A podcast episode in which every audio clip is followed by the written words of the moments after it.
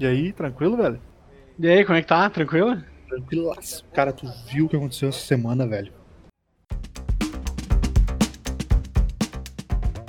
Muito bem, momento e-mails, recadinhos, conselhos e avisos da paróquia. Juan, tu me disse que tinha um, um recado, do, um comentário, na verdade, do, Hoje mais cedo eu tava no Discord e eles. Eu tava lá hoje e aí o Gilbert apareceu lá e. E falou que, tipo, que tava ouvindo nossos programas e tal, achava muito massa, que ele ouviu o, o News agora e vai ouvir o próximo, que é o do Jogos Mais Recentes que Crack. É esse, né, que é o segundo? Não, esse é o primeiro. Mas o o- primeiro- o segundo Desculpa. foi treino hype. Qual foi o comentário que ele fez pra ti? Ah, ele falou, tipo, pá, meu, eu tava. Eu tava ouvindo o podcast de vocês e eu, caralho, sério? Ele, é, é, pá, quando. Quando, quando eu vi lá na, na publicação do, do, do Instagram, eu fui atrás pra ouvir. Ele disse que não tá Ah, fazendo muita massa. coisa nessa quarentena e tal. Ah, muito obrigado, Gilbert, pela, pela audiência. Nosso... Muito foda. Vou, vou- vou dizer que o Gilbert é nosso fã número um e, e primeiro. É, foi o primeiro que me falou ali diretamente. Não sei se. Mas no, no, do, do eu acho que no outro dia que eu postei a primeira vez, ele tinha me falado que tinha baixado. Tinha Ah, que massa. É, ele tinha comentado comigo também. Então, Rô, tu falou que tinha um mimo pros nossos ouvintes. Fala aí qual era a tua ideia pra presentear a galera. É, se tu tá ouvindo isso e quer ganhar um desenho meu, ah, fala comigo lá nas redes sociais, qualquer um que tu já me conhece, se tu se estiver ouvindo, com certeza. Mas fala comigo lá ah, que eu vou fazer um desenho teu, ou pra ti, o desenho que tu escolher, eu vou fazer. Então, quem é fã nosso aí, que é amigo também, que tá próximo, tá ouvindo a gente, fica vontade de me chamar pra isso. E, e os, os nossos links das nossas redes sociais estão todos na descrição do, do post, viu? Então tem Instagram, tem Twitter, tem tudo ali. E se quiser nos mandar um e-mail, é semcontroleshow.gmail.com E o nosso Twitter, pra você nos seguir e ficar por dentro. Sempre que a gente posta alguma coisa, a gente avisa, sempre que vai ter alguma coisa, é twitter.com barra sem controle show. E então vamos para as notícias, gira!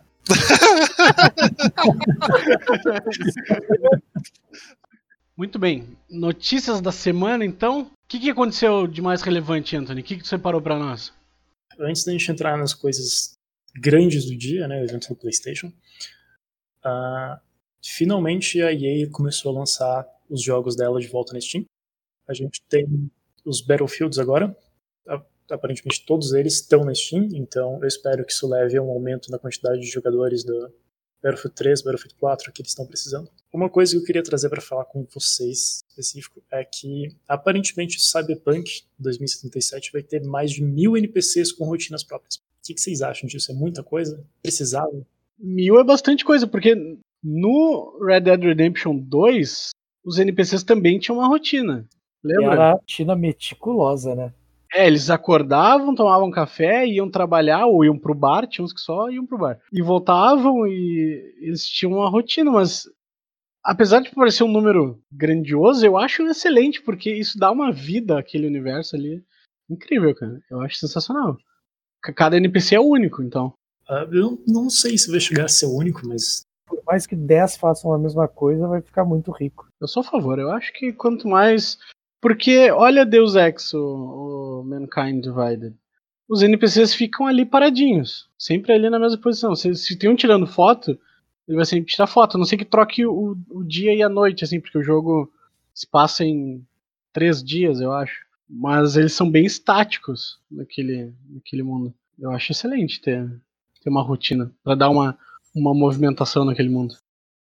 No Man's Sky também introduziu agora o crossplay multiplataforma entre tudo, PS4, Xbox One e PC.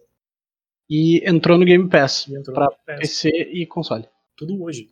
Ele, ele é um jogo que vem, que vem sendo construído desde o lançamento, né? Aquele lançamento catastrófico. Há uns dois meses atrás eles lançaram uma nova atualização com naves biológicas, se não me engano. E com e- exoesqueletos também. Com mechas. Bem interessante. Esse jogo tá muito bom, cara. Ele tá em constante construção, né? Demorou, mas ele vai chegar onde ele prometeu. Pois é, eu acho que ele já chegou lá. Eu tava jogando no final do ano passado e tava excelente, assim. No Man's Sky é uma história relativa de sucesso interessante, porque foi um lançamento desastroso. Muitas, uh, talvez mentiras sejam uma palavra forte, mas muitas promessas não cumpridas no lançamento. Mas o time colocou um esforço tão grande em melhorar o jogo com frequência que uh, parece que a opinião pública sobre ele fez um 180 completo e agora todo mundo fala bem do jogo, todo mundo que continuou jogando ou começou a jogar depois é só elogios. Mas é que assim, ó, uh, o problema do, das mentiras do, do No Man's Sky era que a cada entrevista o Sean Murray, ele falava que ia ter as coisas, sabe? Ah, vai ter multiplayer? Vai. Ah, tu vai poder encontrar outros players e trocar coisas? Vai. Ah, vai ter batalhas de, de facções? Vai. Tudo ele confirmava, sabe? É, ele afirmava como se estivesse pronto já. Eu vi um vídeo de que talvez ele não tivesse, tipo assim, que, talvez com certeza, ele não tivesse nem um pouco preparado para ser o, o, o, cara das relações exteriores da, da companhia, assim, dele ser a cara do estúdio, por ele ser um cara completamente introspectivo e talvez ele tivesse, tivesse aquelas ideias, só que não conseguiu implementar. A Sony, a Sony queria que ele lançasse o jogo, né? E eles entram em uma coisa que a Capcom fez com Monster Hunter World, que é lançar as autorizações de graça. É, em uma época de microtransações, DLCs pagas e, jogos meio capados, No Man's Sky, Monster Hunter World chegarem, tipo, ó, tá aqui tantos meses de suporte pro jogo, ou anos no caso de No Man's Sky, conteúdo novo, atualização, melhoria, tudo aqui de graça para vocês, é só atualizar o jogo e continuar jogando. Aprendi aí. Cara, falando em EA, deixa eu abrir um parênteses aqui. O Anthem vai renascer da cinza, segundo a EA, tá? O que, que, vocês acham que a EA vai fazer? Ela vai dar de graça para quem comprou a primeira versão do Anthem ou vai cobrar? Eu acho que eles vão aumentar o preço do jogo base e dar de graça para quem já tinha. Eu, eu acho que esse é o movimento certo.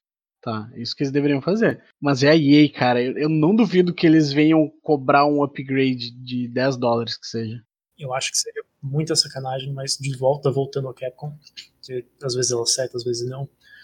Street Fighter V foi assim, né? Uh, versões novas do jogo que vinham, ó, paga aí pra vocês pegarem esse novo pack de personagem. Street Fighter 4 foi um pesadelo com isso. Ah, a gente vai lançar uma versão nova. Super Arcade, não lembro os nomes agora. Se tem o um jogo, beleza, você vai ter que pagar agora para continuar jogando.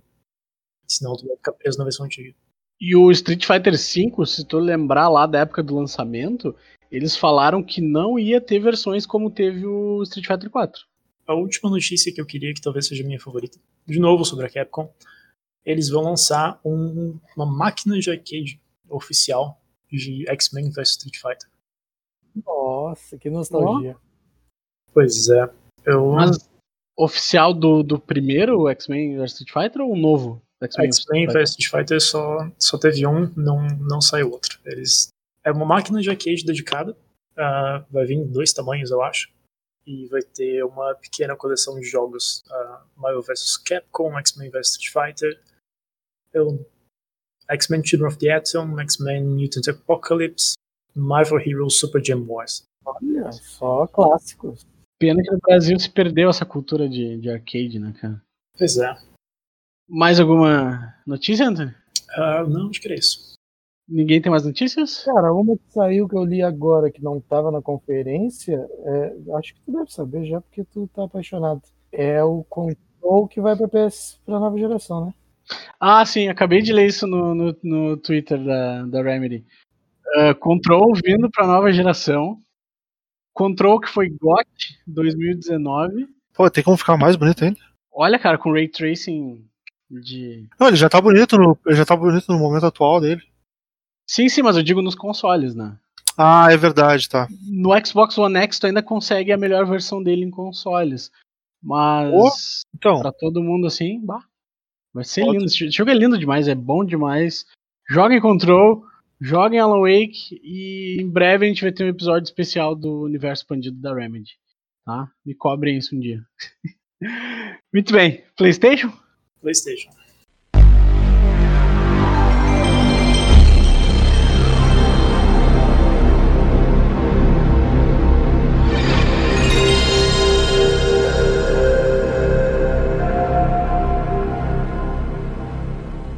Tivemos hoje, dia 11 de junho de 2020, finalmente conhecemos a carinha do console que virá no final de 2020. Que foi uma dupla surpresa, porque tinham vazado imagens do console ontem e eram as imagens erradas. Né? Eu achei isso engraçado quando começou a mostrar.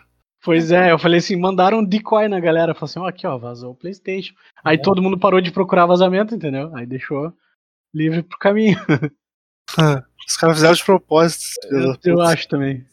Porque eu acreditei ontem naquele, Nossa. naquele vídeo. E saiu ele, eu falei pro Anthony assim: Ah, que textura estranha. Que textura é essa? Que péssima escolha. E aí saiu o oficial e eles double down na textura feia. Vai, eu ainda tava falando, era pra ter tweetado até. Eu falei pro, pro Anthony, muito feio tava.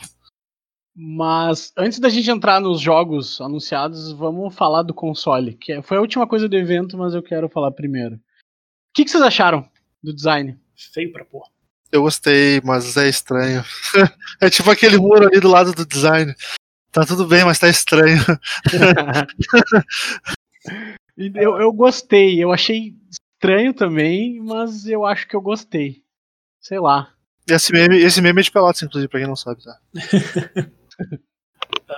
As minhas, as minhas reclamações são que é um design diferente, ele não.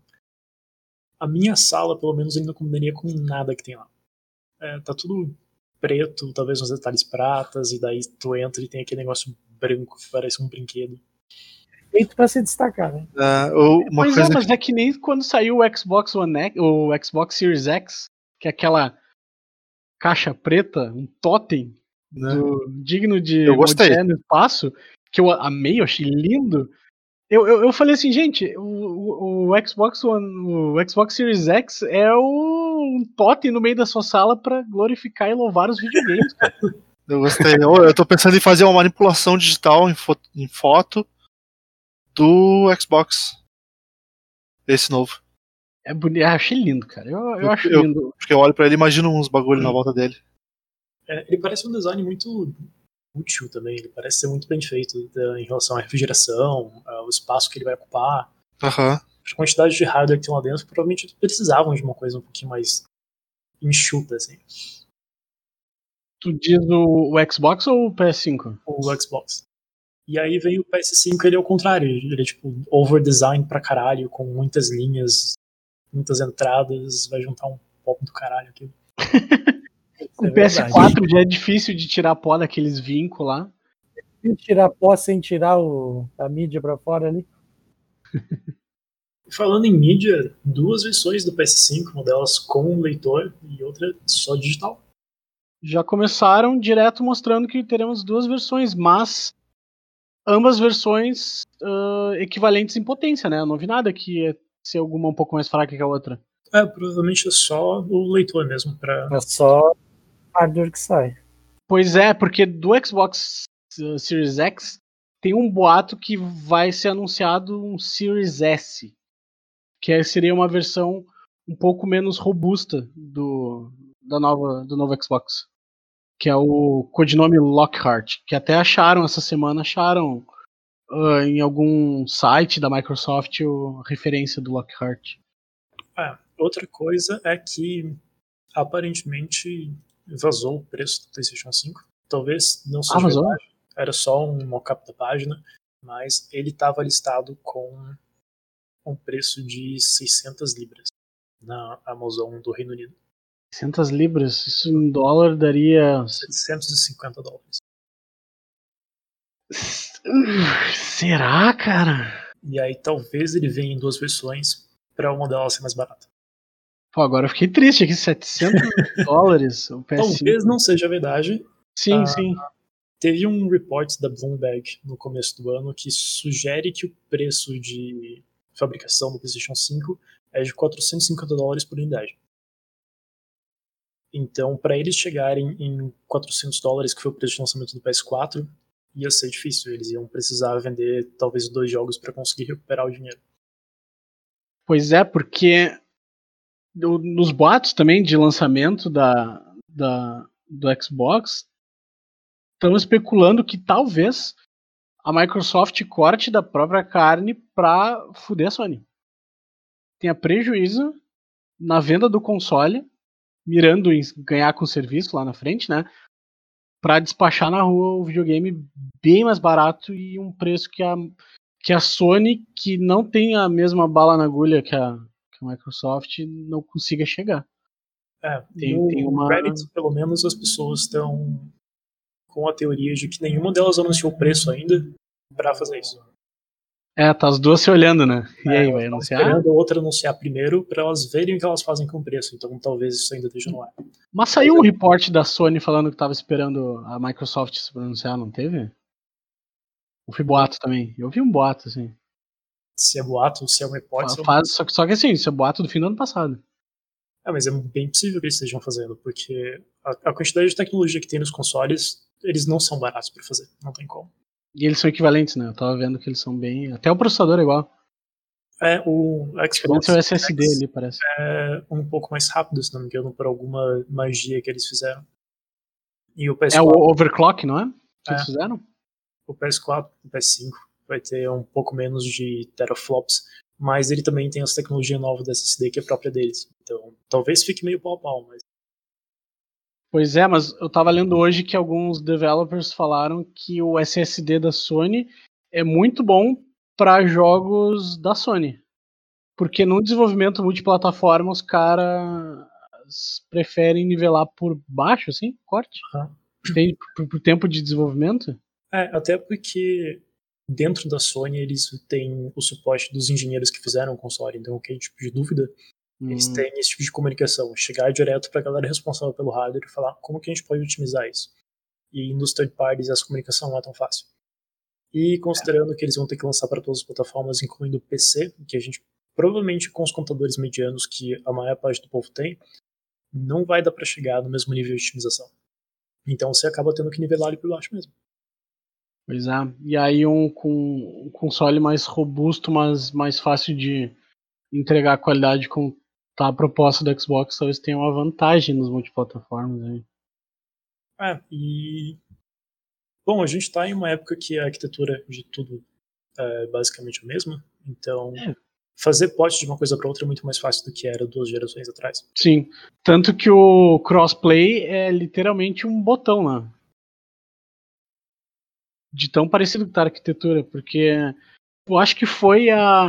a- Antes de começarem a, a toda essa onda de, de, de fazer o crossplay, o Fortnite ah, ficou dois dias com crossplay, lembra? É, foi.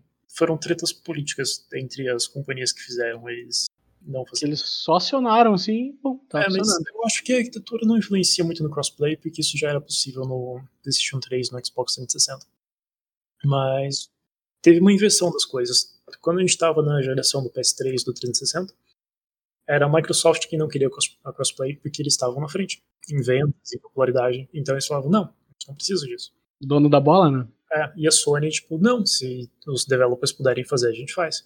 Aí chegou no PS4 e Xbox One, foi o oposto. A Microsoft entrou em crossplay, eles queriam, e a Sony, tipo, não, não. A gente quer ter controle sobre o ecossistema e os jogadores. E se entrar a gente em outras plataformas, a gente não vai ter como controlar isso. O que era só, tipo, nós somos dono da bola agora. É engraçado como a arrogância de, das, das companhias alterna, né? A, a arrogância da Sony no início do PlayStation 3 foi a arrogância da Microsoft no início do Xbox One, assim. Geralmente a arrogância vem da vantagem, né? É, vinha da vantagem, mas aí os consumidores davam resposta votando com a carteira, né? Que o, que o PlayStation 3 era mais caro e o presidente da Sony na época falou que as pessoas iam trabalhar mais para comprar um PlayStation 3. E no Xbox One, quando perguntaram assim, ah, mas é sempre online? Ou então a cabeça da, da, micro, da, da Xbox falou, ah, se você quer um console offline, joga no 360. Entende? A arrogância dos caras, achando que estão com a bola toda, só que aí a galera não comprou. E aí eles tomaram no cu e correram atrás e viram que, o, que o, o caminho é agradar o público, não tem? A gente volta com a carteira. Bom, vamos para os joguinhos então, que foram anunciados, que foram vários excelentes jogos. A gente começou a conferência com uma surpresa muito grande que ninguém estava esperando. GTA V na nova geração, atravessando três gerações de console. né? O que, que vocês É acharam? É, o, tinha que existir um posterior ao Skyrim, né, cara? Excelente colocação. Skyrim. Skyrim é, Sky- é o Skyrim. E é engraçado, porque na minha cabeça os dois têm uma nota parecida. É aquele mediano que todo mundo ama, né? É. Assim, GTA V vai ser gratuito para quem tiver um PlayStation 5. Quem tem um PlayStation 4 vai ganhar um milhão no modo online por mês, né? por mês até o lançamento do PlayStation 5 e é, é isso que tem para falar sobre. É GTA V mais bonito, de novo. Nossa, eu não eu vou não jogar. Eu vou Ah, não se for jogar. bonito e for de graça, eu jogo. Eu não preciso nem falar, né? Você precisa comprar um PlayStation 5 primeiro, né? É, tem isso. Temos esse pequeno problema. Bom, passamos de GTA V, gente. Foi. Chega de GTA. Chega. Tá, peraí, o, o, o Takaki gosta? O que, que tu acha, Takaki? Tu vai comprar? Comprar de novo, né? Fazer o quê? Não vai ter RP no PlayStation 5, ele não vai jogar. Ah, é verdade. O Takaki já. O Takaki tem videogame, tem RP pra muito tempo ali no PC. Bom, aí começando com os jogos de verdade pra, pra nova geração. A World Premiere de Spider-Man 2, agora com Miles Morales já saindo junto com o lançamento do console, agora no final do ano de 2020. É, Spider-Man Miles Morales, né? Não é Spider-Man 2. É, o 2 foi eu que coloquei aqui, desculpa aí. Não tem dois. Ah, parece muito bom, o trailer estava muito bonito. Eles mostraram poderes novos que o, o Peter não tem. Eu, eu gostei, tô, tô ansioso para jogar. Eu gostei muito de Spider-Man no PlayStation 4. Eu joguei muito mais do que eu esperava que eu fosse. Tava muito bonito.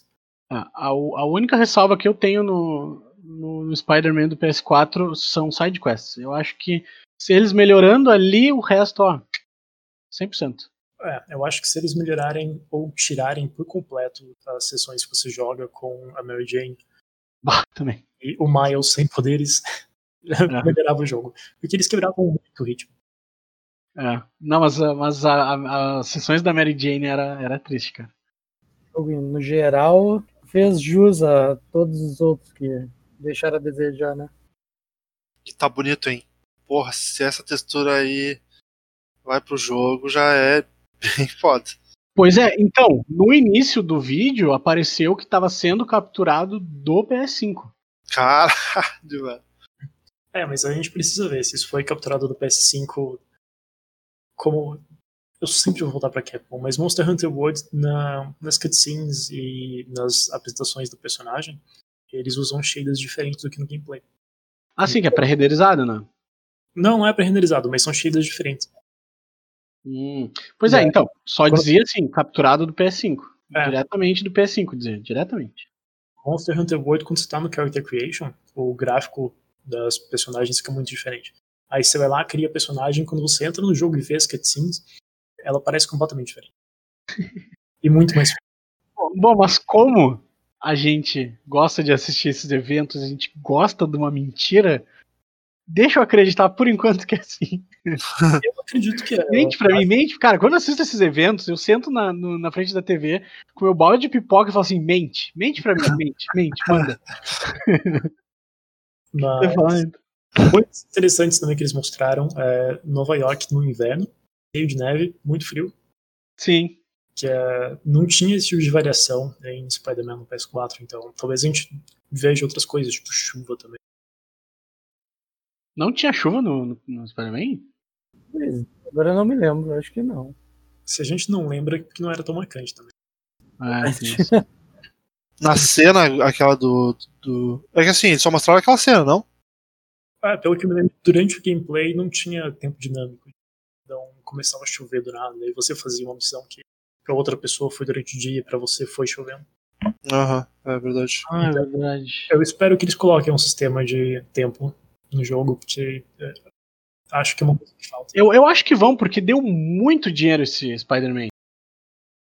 Bom, depois tivemos Gran Turismo 7. Ah, O que vocês acharam? Com to- Pô. toda aquela preparação de áudio. Cara, Eu- eu achei massa, velho. eu tava Tipo, gostando, e a hora que eles mostraram o menu do jogo, aquilo foi muito de propósito, porque É. Gran Turismo Bem criticado, que né? nem Gran Turismo 4 e 5, que você tinha uma É. carros, você comprava os carros que você queria, ia lá e mudava eles. Ele era um pouco mais Project Cars. Você ia para um evento, você escolhia entre os carros que você podia usar e pronto. Não era uma progressão de carreira que nem tinha no Gran Turismo clássico.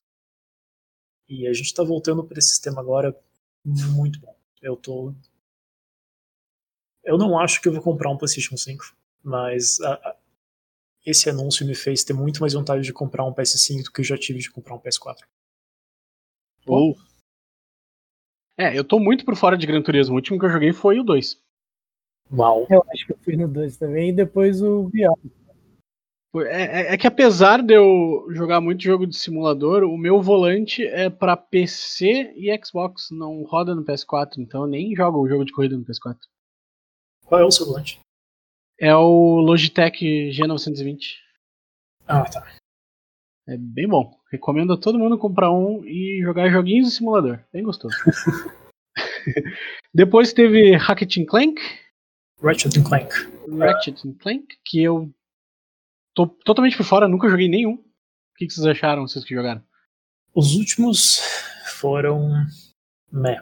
Uh, eu acho que o último Ratchet Clank que teve foi uma espécie de remake do primeiro, mas ele foi feito mais para promover o filme do que para ser uma, uma maneira nova de jogar o primeiro jogo. E eu não sou muito fã da série, eu jogava mais Jack and Dexter na mesma época. E os últimos que tiveram, eu sei que a fanbase não gostou muito, eles não eram tão bons quanto os dois primeiros. Então eu tô, assim, eu espero que eles consertem esses problemas, mas eu não acho que eu tô muito confiante. Eu mas... acho que já passou um pouco a época desse, desse jogo. Eu acho que as vendas dizem o contrário. É, ele é consertado assim?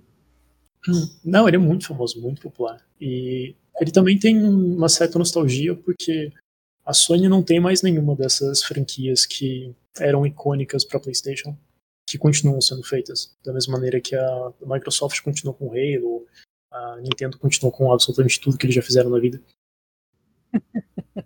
Mas a Nintendo não larga o osso, né, cara? Por que eles fariam isso? Ela é tipo aquele jogo correr catamarã, como é que é? Damassu? Katamari Damacy. Katamari Damacy. Sabe, vai rolando e vai levando tudo junto? É Nintendo, cara. Eles não precisam também, né? Eles lançam IPs novas com uma certa frequência também. E geralmente Sim. elas fazem algum sucesso. Mas, meu, Mario vende muito, Pokémon vende pra caralho. É. Zelda nunca vai parar de vender. Só. Porque Pokémon virou a, a IP mais lucrativa de todos os tempos, vocês viram? É, Juntando tudo, tudo de Pokémon. Mais lucrativa que existe no planeta. E é da Insomniac também, né? O Ratchet Clank. Uhum. Eu tive a impressão que assim que eles, ter, eles já emendaram o Spider-Man 1 e 2 do desenvolvimento para já ter um Ratchet Clank tão avançado assim. Ou o estúdio cresceu pra caramba também. Eu não sei qual é o tamanho do estúdio, mas talvez eles estejam aproveitando muita coisa do, do último jogo também. Porque ele já tava muito bonito. Eu achei ele bem bonito, cara. Eu achei ele um bom concorrente de, sei lá, uh, Raymond Legends. bonito, os cenários tão bonitos, parece um é. mundo bem interessante. Assim. Aquela mecânica de abrir portais, você conseguir puxar eles e o cenário inteiro vem junto com você. Aquilo parece muito interessante. É. E eu não leve isso assim muito a sério, porque talvez seja só eu ficando muito louco. Mas um dos cenários, ele parecia muito uma cidade de Jack and Dexter. Não conheço. Tu acha que eles vão fazer um crossover? Eu. Olha, eles entram na cidade e daí um dos personagens pergunta que mundo é esse? E os carros voadores, a, a iluminação me lembrou muito uma cidade de Jack and Dexter. Hum, se tivesse um crossover desses, porque faz tempo já. Interessante. Depois a gente teve o um anúncio de um exclusivo para PS5 da Square Enix, que era o Project Atia. Que fica até difícil falar muito sobre ele, porque eles. Foi rapidinho o gameplay. É, uns segundinhos ali, mas teve um pouco de plataforma, bem rápido, por sinal. Uh, uma mina que controla plantas para atacar os inimigos. Uh, foi isso que eu entendi. Monstros gigantes, né? Sempre vão ver monstros gigantes. É, bem gigantes. Ah, esses poucos segundos que a gente viu, eles me lembraram bastante a tech demo da Unreal Engine 5 que eles Sim, sim, também tive essa impressão. que talvez seja essa engine que eles estão usando, inclusive. Pode ser, porque no trailer dizia que ele foi designado. Rô, existe essa palavra? Projetado, pode ser? Projetado, obrigado. Foi projetado para o PS5. Dizia bem grande na tela. Então, provavelmente eles deviam estar usando essa engine que eles demonstraram no PS5, né? Faz todo sentido. Tava muito bonito, mas não dá pra falar muita coisa, porque foram alguns segundos que eles mostraram. Quando eu olhei os primeiros segundos, achei que era até daquele que há pouco tempo atrás saiu um vídeo do. do, do... Bagulho de luz, que eu esqueci as palavras, tu- ó, o nome tudo. A tech demo da Luminous Engine. Isso foi Isso o aí. que o Anthony falou do, da, da Unreal, Unreal 5, né? É, Não, parece mas, muito. Um vídeo mais antigo que a Square tinha mostrado da Luminous Engine, que era uma engine que eles tinham feito in-house. Ah, Ah. Luminous é do Final Fantasy XV, né? Isso.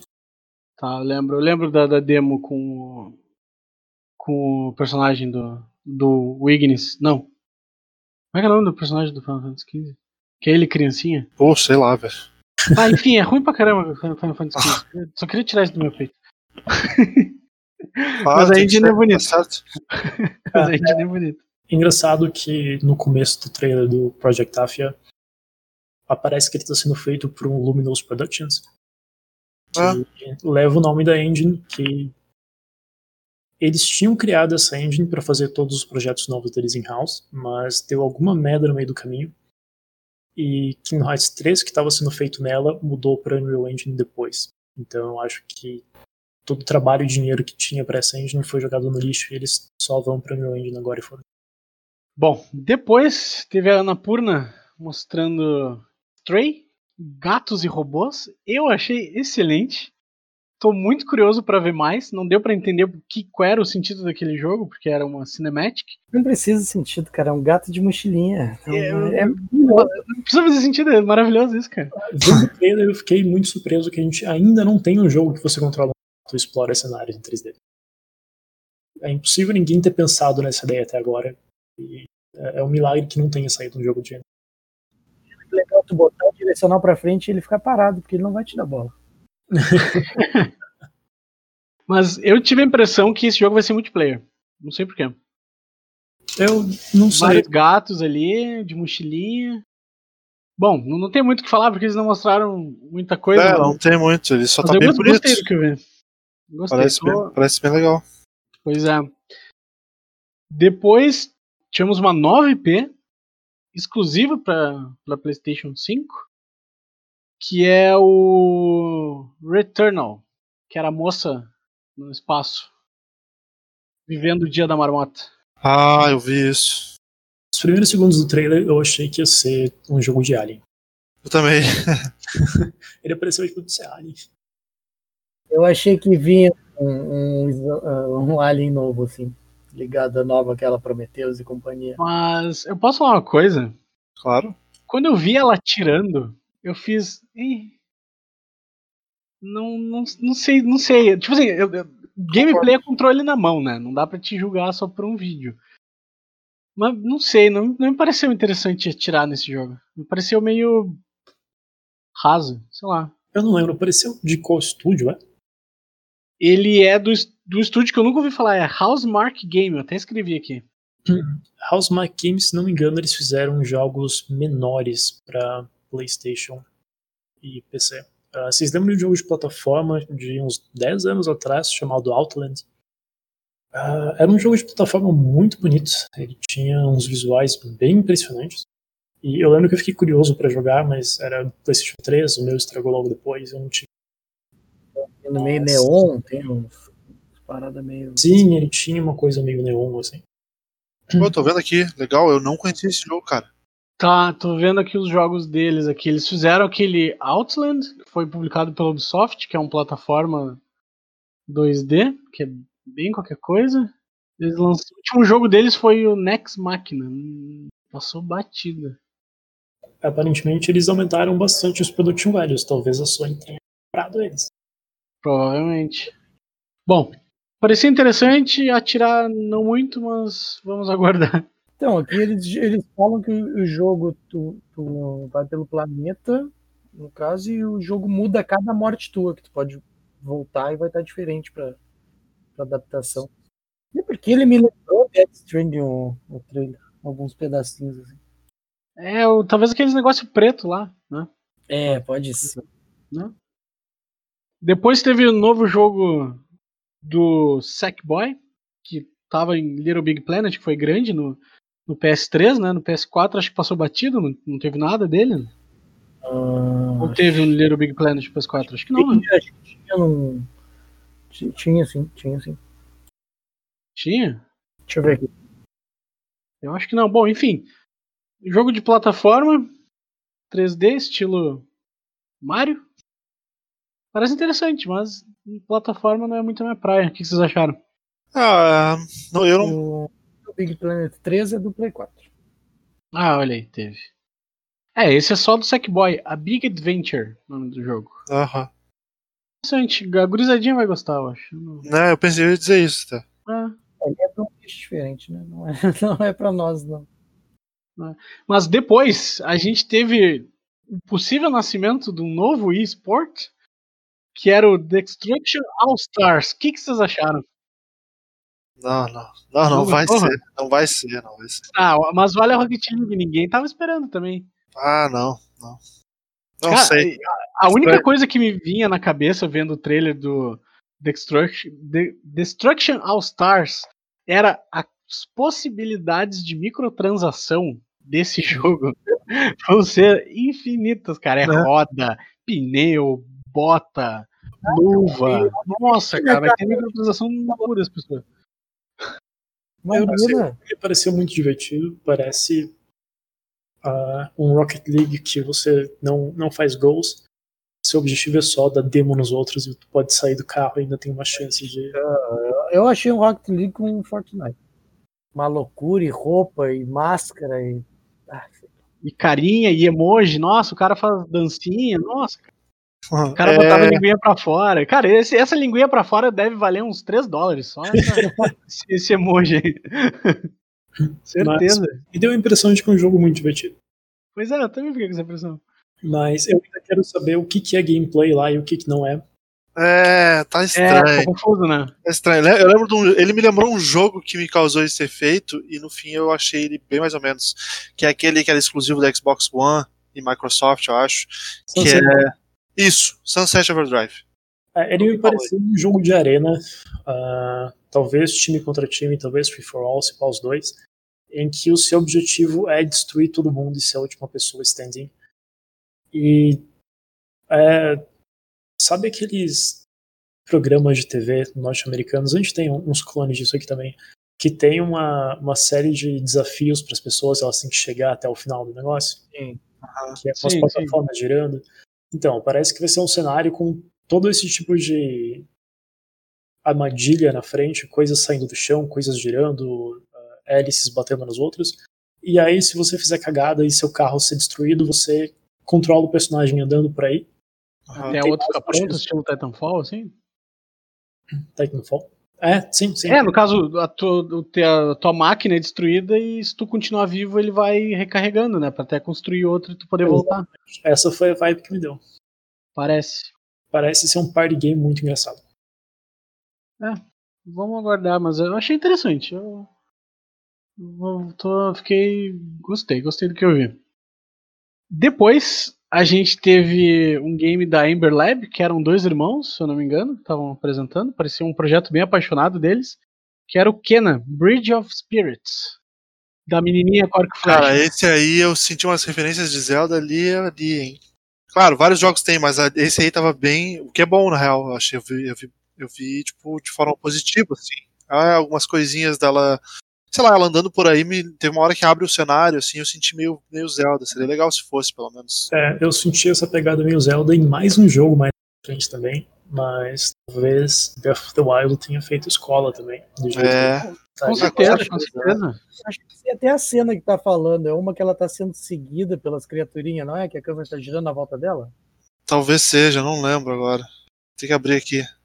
Eu achei o combate bem parecido com, com Zelda. O quê? Combate, a movimentação dela. Hum, Sabe que o combate eu não senti tanto, não. Achei meio Não? preso o combate. É, que os caras não têm a mesma bala do. da Nintendo, né, cara? É, e ela tem uma cena dentro da água que me lembrou muito Kingdom Hearts. Até o close da câmera. Tem uma hora que ela cai na água, assim. E aí, tipo, dá um zoom no rosto dela. Cara, aquela cena é muito. Parece referência de filme de um filme do outro, assim, sabe? Quando o filme Uhum. pega de outro, Sei. parecia na, na questão da, da- dessa cutscene aí. Parecia O- muito Kingdom Hearts. O, o jovem, o jovem nerd atual chama de fanservice. Exato. Não existe mais referência, fanservice agora. Inclusive, tem muito uma vibe de filme animado. Né? O, É, a personagem tá- meio Mulan novinha, sabe? Parece as, as animação da DreamWorks. Era o Ken Watanabe narrando o trailer? Não sei. Eu não- é. O Ken, Ken Watanabe, o, o ator? É, alto, é. Eu não sei quem é. Você assistiu a Origem? Sim. Oh, Ele é o. O cara que contrata o. O, o Leonardo DiCaprio. oh, sei quem é, sei quem é. Pô, tu reconheceu ele de Ele não tá no? Lost? Eu acho que ele tá no Lost, sim. Eu acho que sim. Mas enfim, gente, vamos- a gente tá. Pô, o Anthony conhece ele de voz. Tá, vamos lá, desculpa. Pois é. A cena da água eu tava revendo aqui, ela é bem genérica na- nas mídias, cara. Da, da pessoa refletindo enquanto afunda. Não, é, ah, não, cara, tem um zoom na, no rosto dela que Ah, lembra tá, tá. muito. Na sequência, claro. Ele. Esse. Quando o Kena entrou, que eu me senti muito na geração do PlayStation 2. Porque era um, um cenário com bastante vegetação, bastante colorido, a câmera Sim, atrás da bom pessoa. sentido, tu diz, né? Sim, sim, é uma ótima geração. Mas Sim, quando sim. a plataforma em 3D começou a fazer mais sucesso e a galera pegou o jeito de fazer a coisa. É, começou a ficar mais polido, né? Em Ah, 3D. Jack and Dexter e Ratchet Clank. Então, eu- eu- me deu um throwback muito grande pra essa época. Exatamente. Depois a gente teve um novo Odd World, que era o Soulstorm.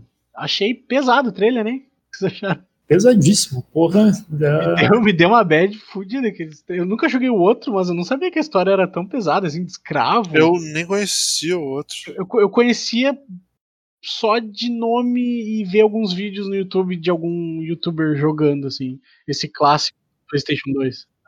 A história de Oddworld não é que o Abe descobre que a fábrica que eles trabalham faz comida com a sua raça e é por isso que ele decide fugir e salvar todo mundo. Bah, eu, eu não tô ligado na história, mas eu sei que ele tá fugindo de algum lugar, então deve ser. É, eu acho que é literalmente isso. Ah, eles são escravos, trabalham para a fábrica e ao mesmo tempo eles são matéria-prima porque a fábrica está produzindo. E aí quando ele descobre, ele break out e tenta salvar o máximo de gente no caminho. Pesado, hein? Achei interessante, só que o. De novo, eu não consigo mais jogar jogo de plataforma 2D. Não consigo mais, eu não sei, não, não me prende. Por mais que eu goste, eu, eu Ori. gostei, eu acho. O novo Ori eu achei lindo, achei fantástico, gostei muito do gameplay e no meio eu parei. Eu só tô muito feliz que Oddworld virou uma, uma série. Virou não, né? Continua sendo uma série que dá dinheiro e eles conseguem continuar produzindo. Esse é o terceiro jogo ou é o segundo? Não, tem muito mais. É mesmo? Uhum. Nossa, eu conhecia o primeiro. que- O primeiro. Os, os jogos em primeira pessoa também, no mesmo universo. Ah, A empresa tá crescendo, então. Aparentemente eles estão. feliz também. Por mais que eu não jogue, eu gosto quando os caras tentam fazer um jogo mais diferente, assim, com uma mensagem, com uma história. E, É. Apesar de não apelar tanto pro público maior, ele consegue se continuar vivo. Falando em continuar vivo, depois tivemos o novo game do Shinji Mikami, que é o Ghostwire, que a gente só viu na E3 quando tivemos aquela apresentação da. Como é que é o nome dela? A pessoa mais fofa que já caminhou nessa terra, que ela é o anime vivo. É, Shinji Mikami é o cara que fez Resident Evil 1, fez Resident Evil 4, Beautiful Joe, uh, Phoenix Wright, ele também trabalhou em. uh, é uma, uma lenda. Ele fez Goof Troop também pro Super Nintendo. É verdade, ele fez Goof Troop antes ele de Resident Evil. Ele foi game design em Goof Troop, diretor de Resident Evil, uh, produtor de Resident Evil 2. Ele foi diretor de Dino Crisis E ele também foi diretor de Resident Evil Remake. Isso. O nome da menina é a Ikumi Nakamura. Ela subiu no palco para apresentar o Ghostwire. E, e, a gente só viu um trailer conceito na E3. E agora a gente viu o gameplay e eu não tava esperando nada daquilo ali. Eu achei uma loucura. Em FPS, não tava esperando também um FPS. Bioshock Tokyo. Né? Jogo completamente surtado, cheio dos jutsus. O cara mandava um jutsu ali na mão. O que, que vocês acharam? Interessante? Pô, eu acho que eu não sou público. Eu também acho. Eu acho que eu não jogaria. Uh, eu acho que eu jogaria. Uh, eu achei interessante. Uh, não dá pra chamar de referências, né? São criaturas da mitologia japonesa invadindo Tóquio. Aparentemente parecia um jogo de terror, mas o trailer deu uma vibe muito de ação. E eu não sei se é, mas o, o, umas partes do trailer deram a entender que talvez ele tenha co-op. Então, um Bioshock co-op em Tóquio, para mim, é muito bom. Eu jogaria. E, e deu uma vibe também de, de, ser alguma coisa eletrônica com, esses, com as criaturas, né? Tecnológicas, não, não tiveram. Tinha um flickering na, na imagem deles, assim. Cara, tem umas transformações estranhas ali que deixam. Pois é, é que eu quero dizer que, tipo assim, não pareceu que eram espíritos em si, mas era uma coisa meio tecnológica. Uh, tinha umas coisas que pareciam uns glitches gráficos, uh, bastante coisa pixelada, um monte de quadradinho. Eu tava revendo tem um, parece umas quebras de pixel, assim, sabe? Quando tem nessa pegada. E ele parece que tem um visual meio de terror em algumas cenas, com a iluminação, os ângulos de câmera, mas o gameplay parece ser tão de ação que parece muito Bioshock. Pois é, ficou bem nessa vibe. E depois a gente teve o Jet, Far From Shore. Caraca, velho, eu queria. Eu fiquei com a mesma, quase a mesma sensação que eu tive com o Interstellar, que é tipo se grudar na cadeira, assim, ficar tipo, caralho, com essa música. Muito foda, velho. Tive uma vibe um pouco mais 2001 Odisseia do Espaço. É, é um pouco sim, com certeza. Boa na hora que eu comecei a ver. Nossa, cara, sensacional, velho.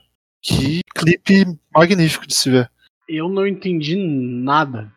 eu também não, mas aí. Eu não entendi nada, porque era um. Mas quando, quando eu vi o trailer de Interstellar, eu também não tinha entendido nada. O, aquela navinha andando na água ali, não entendi como é que vai funcionar aquilo. É, mas extremamente conceitual também, não deu pra saber absolutamente é. nada sobre o Eu tava, fiquei bem espantado com o esqueleto gigante que aparece. Depois a gente teve o exclusivo da Gearbox para PlayStation 5, baseado em combate de espada, escudo e medieval fantástico divino, chamado Godfall, que vai sair junto com o PlayStation com o lançamento do PlayStation 5. O que, vocês acharam do Destiny de espada? Mas tô vendo um pouco de Monster Hunter ali no meio. Parece que eu vi uma. Uma estocada ali da, da Long Sword, um Hammer girando estranho. Muito obrigado, era exatamente isso que eu queria falar contigo. Tem um girinho do Dual Blade. Que isso? Tá, peraí. Oh, tem coisa demais já, calma. Que é, vocês querem me dizer que a Gearbox, essa empresa íntegra, nunca roubou ninguém, nunca enganou nenhum funcionário. Não, vamos deixar bem claro. Nada de ninguém tá roubando movimentos e. de... Não, não sei, não sei. Eu tô vendo uma semelhança bem forte aqui em algumas, alguns hits. É claro que não tem porra nenhuma a ver com Monster Hunter, absolutamente nada a ver com Monster é. Hunter. Em questão de, assim, gameplay, pelo menos. Mas a gente tem Dual Blades, a gente tem Sword and Shield, a gente tem algo que parece um Insect Glaive, a gente tem Lance, a gente tem Hammer. O que mais apareceu?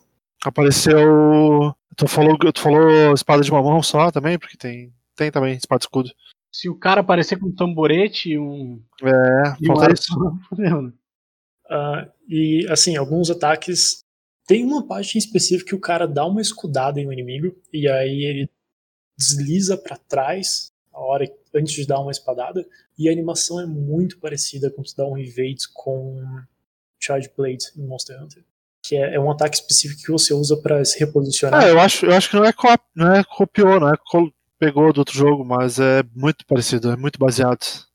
Tem umas coisas que estão bem semelhantes. Ele me deu uma vibe muito Monster Hunter. E fora que Monster Hunter vendeu pra caralho, cara. Não tinha como alguém não fazer isso. Monster Hunter World foi o jogo mais vendido da Capcom na história. E eu estou muito feliz. É, não tem como os outros jogos não se basearem nele. Não tem como, simplesmente não tem como. Eu, eu acho que nessa geração agora a gente vai ver o reflexo de The Witcher, Breath of the Wild, Monster Hunter. Pelo Pô, jeito. verdade. Pô, muito bem colocado. o reflexo desses jogos, cara. Não tem? Muito bem colocado, talvez sim mesmo. Kratos andando por ali em alguns cenários muito parecidos, cara. Até a pira é igual a do, do God of War. Tu diz o cenário, do, o design do ambiente? O cenário ali que é na floresta, que é muito parecido com os arredores do- da É. casa do lá. Fora o- a, a parte dos elfos lá, que é muito parecida também. Mas pareceu divertido, pareceu bem. Ah, é, parece um feijãozinho com arroz de ação, com um gameplay gostosinho e armaduras novas pra você desbloquear. É, ele, ele vai ser aqueles jogos uh, Game as a Service, né? Bom, depois a gente teve Solar Ash. Que é outro jogo que, assim, parece foda demais. A Ana Purna veio com suas armas pra essa apresentação, né, cara? Pelo Journey foi todo pra ele. Impressão minha, o que aparece Drift no início do. É dos criadores de Drift? Ah, de Hyperlight. Ah, é. Hyper Light Drift, dos criadores. Bah, a gente jogou, né, Anthony? Aham. A identidade visual. muito- Porra, era muito foda. E o que, que vocês acharam desse buraco negro do, do Interestelar? Pô, eu me interessei nisso aí, velho, nesse universo diferentão aí do primeiro jogo que eles fizeram antes. Esse foi o jogo que me deu uma vibe mais Breath of the Wild. Esse jogo deu uma vibe Journey. Vocês não acharam? No final do trailer, Eu, eu achei. a hora que a personagem chega no. Parece ser o mundo aberto do jogo e ele fica de ponta cabeça. A música parece muito algo que tocaria em Breath of the Wild. Verdade, também tem isso. Mas eu, eu percebo que, que o Gustavo vê de Journey nele, eu acho que eu sinto um pouco Aquela também. coisa desolada, assim. É. uma- e, e o jogo chamando bastante pro lado de design de, de ambiente, artístico dele, assim. Mas eu acho que tem, tem- eu acho que tem dos dois aí. Zelda tá bem sim, implícito sim. também. Nossa. E sem falar que passa um bicho gigante no final e ela Né? É, Sim, parece um dragão de Zelda. Muito foda. Hum. Interessantíssimo esse jogo também. Eu gostei das transições e do 3D e da qua- qualidade de motion graphics da PlayStation. As ceninhas entre os jogos eram muito massa, cara. Sim, sim, um X. Eu gostei muito dessa, da parte da identidade visual da Sony. Enfim, seguindo. Ficou bonito mesmo. Depois tivemos a volta do carequinha mais famoso dos videogames. Porém, um pouco datado, porque ele tem um código de barras, hoje em dia deveria ser um QR Code. Ele não tirou? Tem, tem, Que é o ritmo, ele tirou? Ah, ele tira todo o jogo, ele tira. Ele anda com uns paradrapos na nuca. Ah, ele sempre tira essa porra. Ele devia botar um QR Code de uma vez. Que dá um link pra desconto nas Casas Bahia. Podia botar um chip, né? Vamos lá. Bom, Hitman 3 a gente teve só um sneak peek, parece uma evolução do Hitman 2, que já era bem interessante. Eu acho que Hitman talvez seja uma das séries que consiga usar mais ah, a diferença de poder entre uma geração e outra. Porque É verdade. muito NPC, muita coisa acontecendo, e isso vai tudo pro processador. A gente finalmente teve um Aham. pulo grande pra caramba de poder do processador. Então, Hitman talvez seja a série que mais consiga aproveitar isso e crescer o jogo. Ambientes É mais verdade. reais, mais complexas. É porque ela, a- os NPC não só compõem, né? Eles fazem. Só comentando, por exemplo, quando comentamos lá dos mil NPCs do Cyberpunk, eles são para tornar o mundo vivo ali. Só que dentro do ritmo tu consegue utilizar mais eles, né? Então torna mais vivo ainda tu ter esse. que todos os NPCs de Hitman que tem uma AI têm uma AI complexa, todos eles têm a oportunidade de influenciar bastante coisa no jogo. Ah, você segue eles, você vê o que eles fazem, você interrompe de alguma Então, talvez agora dê pra aumentar bastante a escala dos níveis de Pô, e tu vê só, cara, mesmo assim eu não achei muito boa a qualidade gráfica do jogo. A Yo Interactive, eles estão carreira solo agora, né, cara? Eles não tem mais uma grande publisher trás. Eu até mandei o print aí da parte que eu achei Eles- bem estranha. Eles gastaram uma bola pra não ir à falência e pra comprar o direito do Hitman da, da Square. Quando eles se separaram. Quando eles estavam lançando dois, eu acho, se não me engano, depois que lançaram. Acho que foi depois que eles lançaram dois, né, Anthony? Eu acho que foi. Deu Né? um Eles lançaram. aí não teve as vendas que a Square queria, aí o, o estúdio ia fechar, aí eles conseguiram a grana, compraram o direito, porque a Square já não queria mais ritmo. Então, tipo, tá ótimo, assim, porque Se o negócio não vende 8 milhões de unidades para eles, não vale a pena. né? E, e como o Hitman, é, eles lançaram o 2, pelo menos, paco- por, por, por- eles, eles lançaram por fases, por DLC, né? Cada, cada, cada tantos meses saía uma fase nova. É bem denso, é bem trabalhado cada missão ali. É bem interessante, cara, Hitman 2. E o 3 provavelmente vai ser uma evolução disso ali. Mostrou ele escalando o prédio. Bem legal aquela inserção dele. A possibilidade de infiltração vai ser. Ah, aquela parte que aparecia ele escalando o prédio, ah, aquilo foi muito diferente. Eu não consigo pensar em um jogo que tenha uma, uma parte assim, que você se filtra em um lugar alto pra caralho em Dubai, né? Não é qualquer prédio, né? É Dubai, pelo amor.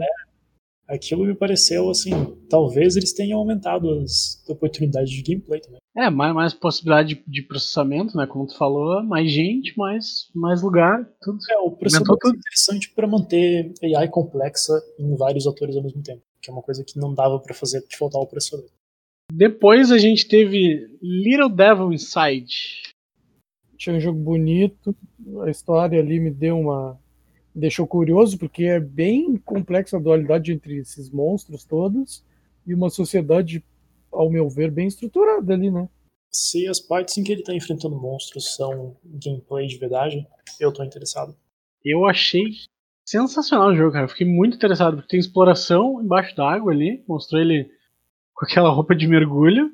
É, então, eu quero saber se essas coisas são gameplay mesmo ou são ceninha só. Mas se aquilo tudo for gameplay mesmo, parece um jogo muito legal. A Pois é, batalha que apareceu entre ele e aquele lobisomem pareceu, assim, um gameplay muito bem feito. É, e tem ele ah, montando em cima de um bicho grande aqui. A, a impressão que eu tive, a vibe que eu tive desse jogo, que ele é algum tipo de funcionário de- daquele lord britânico lá. Ele que vai caçar os bichos que o cara deve vender, provavelmente. Tem uma vibe meio século XIX de exploração, assim, sabe? Ah, quando apareceu ele carregando o velhinho com uma lança nas costas, ele deu uma vibe muito Don Quixote. Aham. Eu achei ele incrível, cara. Me deu muita vontade de jogar ele. A direção de arte desse jogo tá Tá absurdo, velho. fabulosa, cara. Eu comentei com o Gustavo no início, eu achei que havia um Lovecraft, assim.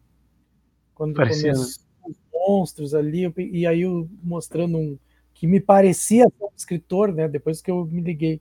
Até o Gustavo comentou que ele Essa, essa vibe do- dos contos do Lovecraft que me deu assim, sabe? Do, do inexplorado, do, do desconhecido, sabe? Das terras distantes, assim, do, do- dos Pulp Fictions, assim, tá entendendo? Mas eu fiquei um pouco preocupado com ele ser a maior parte scripted, porque tem muita animação ali que parece ser única, quando ele tá se escondendo daquele gato, que é uma, uma referência muito grande a Alice no País das Maravilhas. Ah, parecia que o dali era scripted. Quando ele tava descendo a corda e jogou a bomba, parecia que era scripted. Ah, algumas sequências de batalha também pareciam. Será que esse jogo é um adventure? Porque não dá pra saber nada dele, né? Aham. Ó, Talvez- aqui, aqui ó, ó, na descrição dele, no, no- no YouTube da PlayStation, no vídeo, no trailer dele, diz assim, ó. Little Devil Inside é um action RPG, action adventure RPG with survival elements. É, ele não deixa muito claro o que é gameplay, o que é cutscene, o que é Semi-open world. scriptado, não, não dá pra. O que parece que gameplay é são algumas partes de batalha. E os toquezinhos que deu ali me deixaram muito interessado, que parece que o sistema de batalha é legal. Por mais que seja mais pela historinha, assim, mais pelo visual, fiquei bem interessado. Bem interessado mesmo. E ele é exclusivo para para consoles do, da PlayStation, PS4 e PS5. Ele sai pros dois. Interessante, esse a gente vai jogar. E aparentemente ele é um Kickstarter. É? Pô, interessante. De vez em quando o Kickstarter joga uma coisa interessante. Não só ele é um Kickstarter, aparentemente ele é um Kickstarter de 2016. Caralho. Não, não, mentira, 2015. Caralho. Foda. Muito bom. Sucesso pra essa galera. Neo, Neostream, o nome da, da desenvolvedora. Neostream. Interessante, ficar de olho nesses caras. Depois teve NBA. Depois foi. Depois teve Sport, Sport, Sports. Eu escrevi aqui. Who cares about 2K? Eu escrevi aqui. Porra, esse da NBA tá muito bonito. Né? Cara, eu Suor, com vontade cara. de jogar só porque ele tá muito bonito. 10 barra 10 suor na, na perna. Much graphics, so sweat. Cara, eu vi, eu vi o gráfico e me lembrei daquele. Daquele meme que era os guri na, Acho que era uma propaganda da, da revista da Nintendo. abrindo assim, wow, nice graphics. Já viram? Ah, sim, sim. A primeira coisa que veio na cabeça. Mas tem, dizem que o NBA em si é um dos melhores jogos de esportes nos videogames, assim, que é muito bem feito e tal. É, mas é aquela coisa, né? Microtransação até. Ah, que merda, porra. É, tipo, e no último NBA 2K, se eu não me engano, eles. É, eu acho que foi o NBA. Eles nem esconderam o negócio de cassino. Porque pra te comprar loot box é uma máquina de caça-níquel. Meu Deus, tá bom. É, é um baita problema isso. Isso devia ser proibido.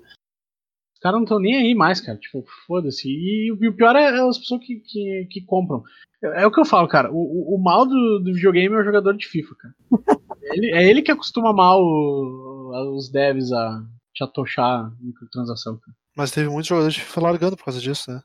Tomara, né? Porque tá na hora. Chega, eles estão comprando, eles estão comprando o mesmo jogo desde 2015, gente. Pelo Eu já vi vídeo de jogador de youtuber de, de sei lá, de, de FIFA que abandonou o jogo e falou no canal que ia ir pro PES por causa de algumas coisas. Eu não lembro o que exatamente, mas já vi acontecer. É, pelo que eu vi esse último FIFA, o problema é que os caras não arrumaram a IA, entendeu? Tinha problemas Ah, do outro, certo. tipo assim, ah, teve os patches lá pra arrumar o do 2019 e tal. E aí esse 2020 veio também com aqueles problemas lá do início e, Saquei, saquei. e cobrando caro pra caramba tudo, assim. Ah, o problema com o último FIFA foi que a EA baniu o jogador que participava de campeonato, e a streamer também, porque ele fez alguns comentários que a EA não gostou sobre a qualidade do jogo. E aí eles baniram ele, baniram a conta dele, se não me engano, mas baniram ele de participar dos campeonatos, porque ele falou mal do jogo. Ele diz que eles baniram ele porque eles estavam com medo que ele ganhasse o campeonato. E como ele é o segundo maior streamer de FIFA atualmente, se ele ganhasse, ia dar mais voz para as reclamações dele sobre. Ah, porque ele poderia usar alguns exploits do jogo. Não, não, só porque ele ganhou o campeonato e ele estava sendo crítico em relação à qualidade, então Ele ia ganhar o microfone dele, né?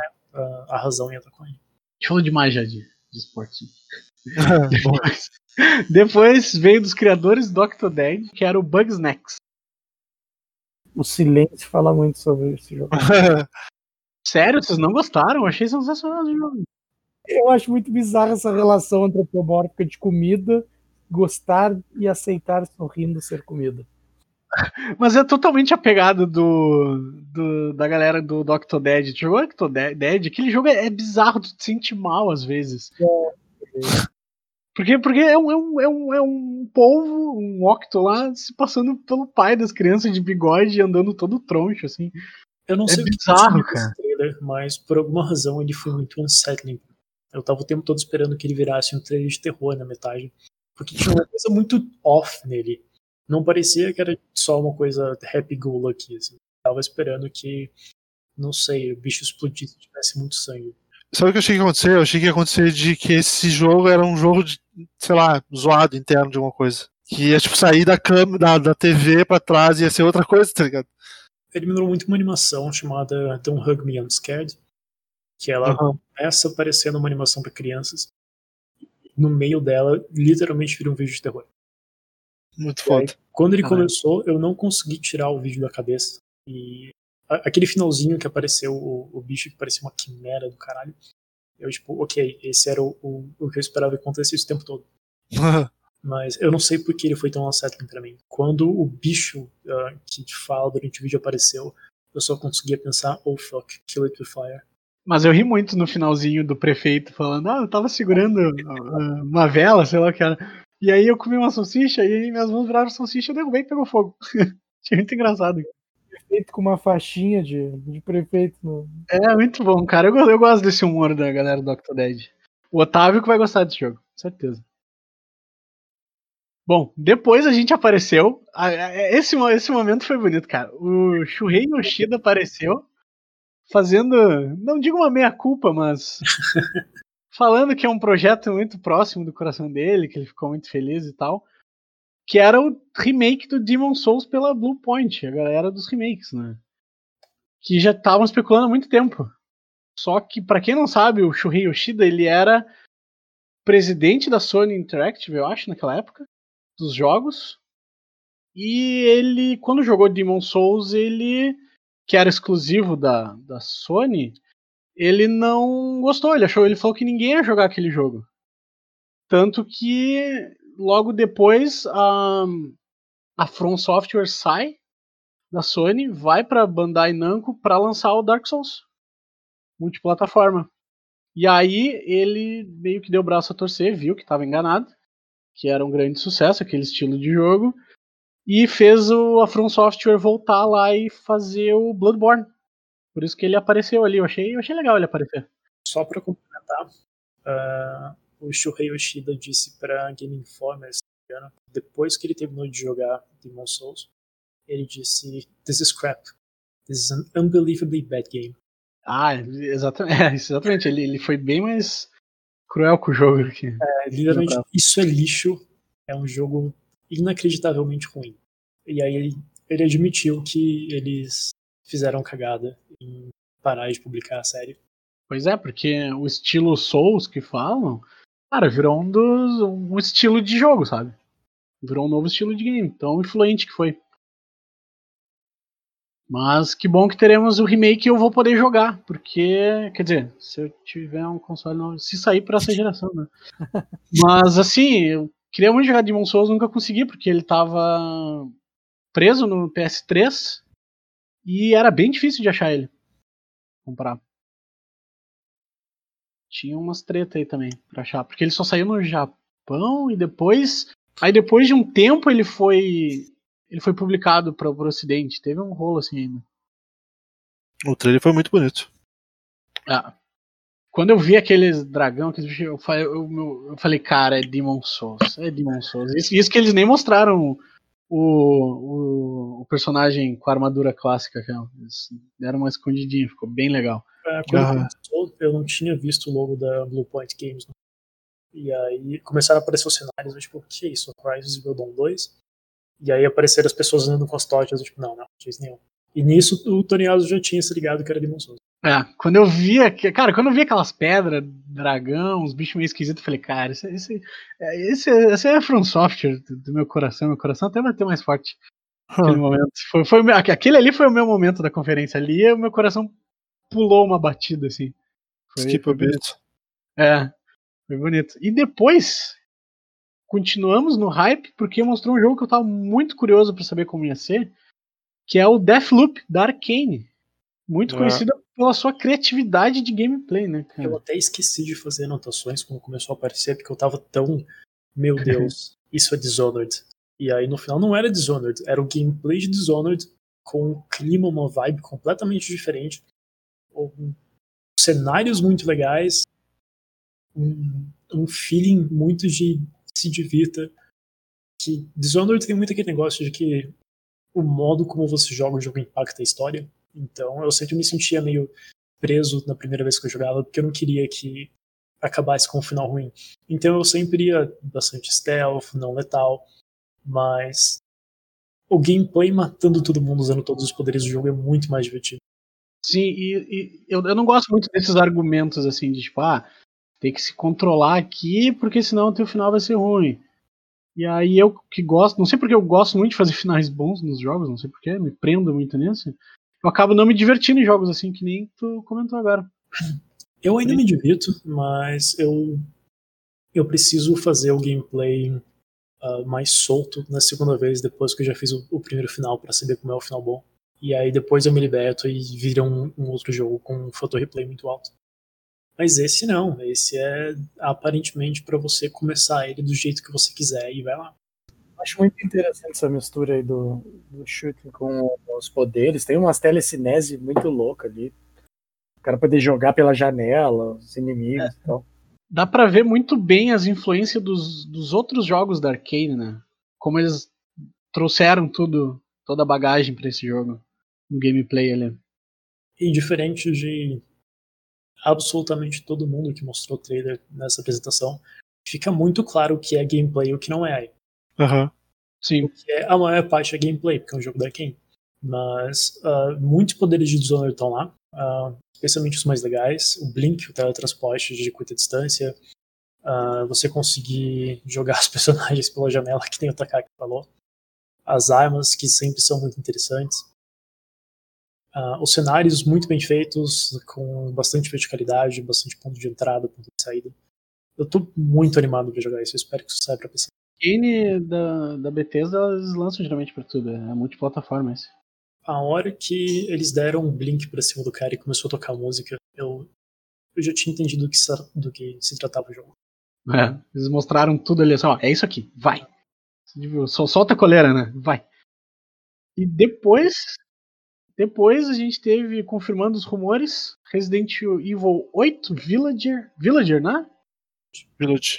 Village, era esse o nome, com o retorno do Ethan, o personagem principal do 5. 5 não, desculpa, do. Do 5? Do 7, do 7, desculpa. Ah, tá. Ah, é o mesmo cara? Uhum. Eu, eu tô muito feliz pelas pessoas que vão conseguir jogar, porque aparentemente, aparentemente o 7 era um bom jogo, o 8 eu imagino que vai ser também, mas como claustrofóbico eu não consigo. Ele é bem, bem fechado, ele é bem próximo de tudo. Ele tem, um, ele tem um, um, um field of view estranho, na minha, na minha opinião. Aham, ele é bem estreito. Daí é. Ele é um jogo que quer que você sinta claustrofóbico. E quando é. você realmente tem claustrofobia, essa não é uma combinação boa. Traz o Chris de novo, o Redfield. Pois é, ele tava atirando numa moça ali. Era a personagem do, do set, será? Eu sinto uma vibe bem filme, assim. Já tinham tido rumores antes sobre isso, mas aparentemente eles estão indo para um lado horror mais sobrenatural. Tem um, tem um lobisomem ali. Tem um lobisomem, pois achei bem. Então, eu só fui me dar de conta que era Resident Evil quando apareceu o Village bem grande na tela. Eu falei, tá, isso é Resident Evil. Porque até então era lobisomem, era umas, umas freiras, eu acho, né? É, eu e o Juan a gente tava conversando e antes do primeiro minuto, pô, isso é Resident Evil 8. Dele, não, não, não pode ser. E daí, na hora que ele fala, não, não é, apareceu o 8, ele começou a dar. Pois é, de novo. Uh... Bom, eu acho interessante a Capcom continuar evoluindo a franquia. Eu acho muito bom eles fazerem isso. Tu, ter, tu tem públicos diferentes. Tem... É. Eu não vi ainda o Twitter, mas provavelmente deve ter tido muitos comentários dizendo: Ah, isso não é Resident Evil. Como sempre. Todo Resident Evil que sai, isso não é Resident Evil. Mas eu achei interessante. Não jogarei, porque eu, a minha ansiedade com Resident Evil vai a 300% e eu não consigo jogar. Nem o 2? Nenhum, zero. Tu não conseguiu jogar o 2, cara? Não consegui. Aparentemente, isso Quando... confirma uma teoria que a galera tava tendo de que a Capcom separou Resident Evil em uh, duas direções diferentes. Vão ter os remakes que vão ser mais próximos da, do Resident Evil clássico, e daí eles vão continuar com os numerados em uma direção completamente diferente para agradar todo mundo. O, mais engraçado, mais engraçado é que é o gameplay desse dessa engine da engine da, da Capcom é que é que parece bem leve o FPS. Eu, eu, gostei de jogar o 7, só que ele é realmente assustador. Mas o FPS dele é bom, tipo, a mira, tudo. Dá vontade de jogar por causa disso também. Então eles têm. E, e o do Play 2 e o, do, e o que eles usaram, o que eles usam no, no 4 e no remake do, do Resident 2 também é muito bom. São dois, eles têm duas vertentes muito fortes, assim, para fazer essas, essas duas gerações. Pra é eles é fácil. É a mesma indie. É a mesma? É a mesma.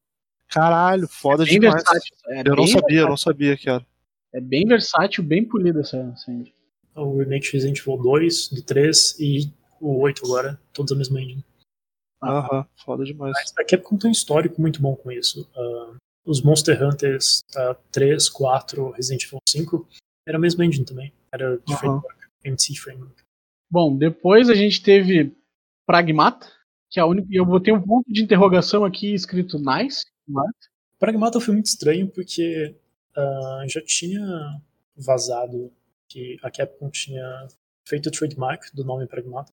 Então a galera sabia que a Capcom ia lançar um jogo chamado Pragmata. Só que nos primeiros segundos de trailer, quando apareceu a armadura branca, eu falei pro Juan, isso é um jogo do Kojima. Parecia, né? O design desse capacete e a roupa em si é muito uma coisa do Kojima. A maneira como esse trailer é filmado, né? Não faz sentido nenhum. Também é uma coisa muito Kojima. E aí no final só apareceu que é da Capcom. Uh, não fez sentido nenhum para mim. Pareceu um trailer muito legal do que no final parece não ser do Kojima. Cara, eu gostei. Não tenho a menor ideia de como é que vai funcionar, porque eles ah. estavam dentro da lua, pelo que eu entendi. Ah, tem um corte, não sei. É, pode ser. E aquela menina parece a menina do Death Stranding até, cara. Ah, e esse gato transparente, que parece ser a mesma tecnologia de holograma que tem em Death Stranding. Eu, eu entrei no Reddit depois pra ter certeza se só eu pensei isso. Tava todo mundo falando, tipo, isso parece muito Kojima. Realmente parece. O cabelo da guria, eu olho e lembro do Kojima também. Tinha esse cabelo um pouco de... Deixa eu fazer um parênteses que eu tô lendo no Eurogamer. Pragmata e diz assim: O que acontece a seguir é estranho. Um satélite cai, catapultando o astronauta e a rapariga para o ar. Rapariga. É que Eurogamer é de Portugal, né? de- Quando começou o eu achei que era meio pós-apocalíptico, assim, mas não, né? Tá tudo muito bem conservado. Ah, eu acho que é pós-apocalíptico, sim, cara, porque parece. Todos os telão do, da rua estão ligados, a rua tá limpa. Mas tu, tu parou pra pensar que eles parecem estar dentro da lua, de uma lua artificial? Parece que é uma coisa simulada? Eles estão parece dentro de um simulacro? Parece que eles criaram um simulacro da Terra dentro do. Tem alguma coisa que vive ali, entende? Não é aquele, aquela, aquela, aquele desolado, assim. Ah, sim, sim, mas a gente não sabe como é que tá a situação lá na Terra, né? Não, com certeza na Terra já não tá boa pra eles estarem na Lua. né? Bom, muito louco esse jogo, não tem só especulação, que a gente não sabe porra nenhuma. Esse é o trailer mais Kojima que eu já vi, que não é do. Aparentemente, né? Vamos ver. E aí, pra encerrar, tivemos Horizon Forbidden West, Ai, todo amor do mundo. que é a continuação do Horizon Zero Dawn, que tá bonito pra cacete. É, mas Duas coisas esperadas, né? Um que ia ser uma continuação para Horizon e outro que ia ser muito bonito. É. Não, mas ali eles, eles, eles gastaram um torrão de dinheiro ali, cara. Que puta merda, velho. E aí no Horizon a gente teve ela embaixo d'água, tivemos ela na, no pântano, tivemos ela na cidade, na floresta, na neve. Parece que o escopo do jogo aumentou bastante, apesar de também ter, ter floresta e, e região com neve e deserto no primeiro jogo, mas a impressão que eu tive é que o mapa ficou muito maior. Muito Isso. maior mesmo. Me dá um medo, porque eu já achei o mapa de Horizon Zero Dawn grande demais. É, o medo é o Ubisoft The Game, né? Esse é o medo de todo mundo. É, o meu medo é que o mundo fique grande pra caralho. E, assim, fazer um mundo aberto grande já traz aquele problema de como é que você voa isso com coisas interessantes pra fazer. Breath of the Wild e, na minha opinião, pelo menos, The Witcher 3 fizeram muito bem. E aí, em Horizon Zero Dawn, a gente tinha um mapa grande que não tinha muita coisa pra fazer. É, é tinha realmente. muita batalha, tinha muito robô, mas, assim... Coisa pra fazer mesmo, não tinha. Chega, chega um ponto que você não quer mais ficar matando robôzinho ali nada. porque o primeiro jogo eu não me lembro de caracterizar uma área conhecida. Agora eu vejo que pa- parece que ela tá em São Francisco, numa parte do trailer ali. Caralho, tu reconheceu São Francisco como? Eu acho que tem uma ponte mesmo, não sei na real. Golden Bridge ali. Tá, eu tô vendo aqui. Só, só as pilastras dela de Eu acho que é por isso que eu eu acho que ela vai viajar bastante nesse novo jogo. É, Mas não fica claro onde é o primeiro, né? Não, o primeiro não tem como caracterizar com algum ponto, assim. É Ah. bem. whatever. É, uma cidade genérica. Tomara que eles melhorem. ah, Tipo assim, eu, eu confio muito no, no que eles estão fazendo, que a Guerrilla tá fazendo, acho que vai ser sensacional. Eu só queria que eles melhorassem um pouco o sistema de escalar as coisas, que era bem chato no primeiro. E só lá no, na pedrinha amarela certa pra te subir nos lugares. Me incomodava um pouco. Ah, mais ou menos, pô. É, dá pra tu atravessar muita coisa naquele jogo, pulando pelas. É meio Skyrim o gameplay, mas dá. Não, mas eu, eu, eu- queria um gameplay de escalada tipo Assassin's Creed, assim, sabe? Onde, onde tem uma sobressalência, ele sobe. Não, por favor, não. Chega de ter essa Creed. É que não fica bom, cara. A gente já tem uma opção muito melhor. Copia Zelda. Ah, o- a escala do Zelda é- não, é, não é porque a gente puxa saco sempre, mas é realmente boa.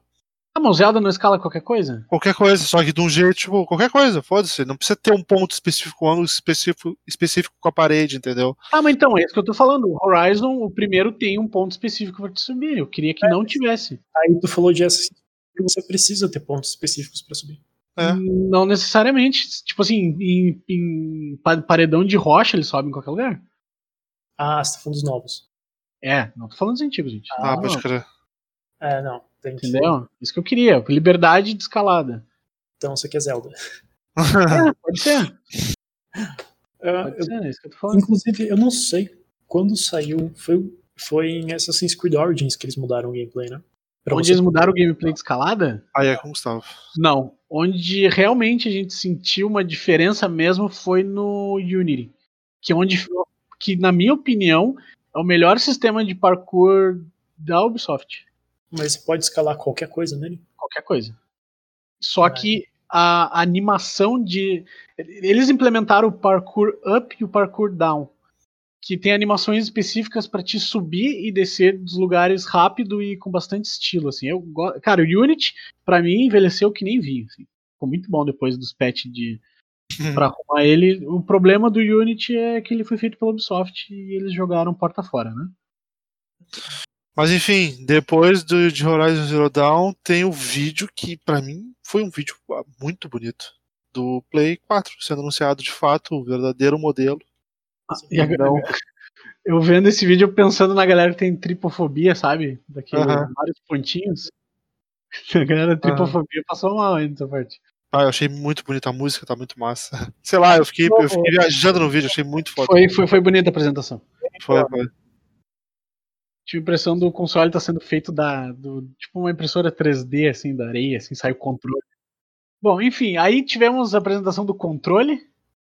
Que ele vai ter o DualSense, ele vai ter o microfone integrado diretamente no controle, entrada para headset. Os gatilhos, eles, ah, pelo que eu vi, eles vão ter. Eu não sei se eles vão também vibrar individualmente, eu não entendi, ou se eles vão ter regulagem de pressão. Isso eu não entendi direito. Qual é que é dos gatilhos? Mas Eu eles vão ter alguma acho. coisa. Que ou eles vão vibrar, ou eles vão ter force feedback. Oh, Hum, eu não vi force feedback escrito, viu? Outra coisa, deixa eu ver se eu acho alguma coisa. Também não, mas eu acho que eles não iam usar o termo force feedback. Ó, eles botaram aqui, ó. Também incorporamos gatilhos adaptáveis aos botões L2 e R2 do DualSense, para você realmente sentir a tensão de suas ações. Como, você, como quando você puxa uma corda e um arco para tirar a flecha. É, eu acho que vai, vai, vai ter resistência mesmo. eu tava aqui olhando mais umas, mais, mais umas imagens aqui. Cara, tá, eu achei ele muito bonito, velho. Não sei, eu tô com, tô com amor e ódio ao mesmo tempo. E eu acho que ele pode ir deitado sim. Eu tava olhando aqui, Eles botaram Talvez. uma fotinha dele deitado talvez. Ah, é? é, no Instagram. A apresentação do controle no blog da PlayStation diz que os gatilhos têm atuadores. E atuadores são coisas para transformar energia elétrica ou qualquer tipo de energia em energia mecânica. Então acho que vai ser force feedback mesmo. Ah, muito interessante. Eu só tenho medo da bateria desse controle. O que é engraçado, porque o controle de Wii U, o Pro, que não tem a tela, a, a bateria dele é infinita, nunca acaba aquilo. Você esquece que precisa carregar o controle porque dura demais. É, o do, o do Xbox, se tu comprar o kit Charge and Play, que é o que eu comprei, que compra a bateria, cara, dura uma semana de jogada, assim. Eu- Nem lembro de pegar. Eles falaram sobre o Rumble e como é muito comum da Sony, eles estão copiando mais uma coisa da Nintendo. Verdade. É, eles só botaram o Edit Rumble no controle deles e vamos lá, gente, olha só que novidade. Normal. E vão lançar também o headset, também com um efeito de som 3D, que é o grande must do som desse videogame também. É, mas o que que é som 3D? É Ah. um 7.1 simulado? Ah, não sei, é som ambiente 3D. Deve ser ah, 7.1 simulado. Vai ser que, vai ser que nem aquele. Como é que era o nome daquele 3000 que tinha propaganda do. Que se eu consigo ouvir um, um, um alfinete Ah. do lado da sala. Ah, Vocês lembram dessa propaganda? Eu- do você tá falando. eu tô ligado, é áudio. Ah, não lembro, cara. Bom, acho que é isso, né? Fechamos por aqui, foi longo esse. E então é isso, pessoal. Muito obrigado a quem ficou até aqui. Essas foram as nossas impressões do evento da Sony sobre o PlayStation 5. Desejo uma boa sorte a todos com a nova geração para comprar ela e que Deus nos ajude. Considerações finais, gente? Peraí, vamos fazer o seguinte: quem gostou e não gostou do, do design final aí? Só pra gente saber quanto fi- ficou aí. É, gostou ou não gostou? Não. Ah, eu gostei. Eu gostei. Eu gostei. Eu gostei, cara. Eu, eu Eu, vou- gostei. eu tenho, que, eu tenho que me acostumar mais pra poder responder. eu mesmo fiz a pergunta, mas sei lá. Bom, então é isso, gente. Até a próxima. Um abraço. Não mais. vale Não.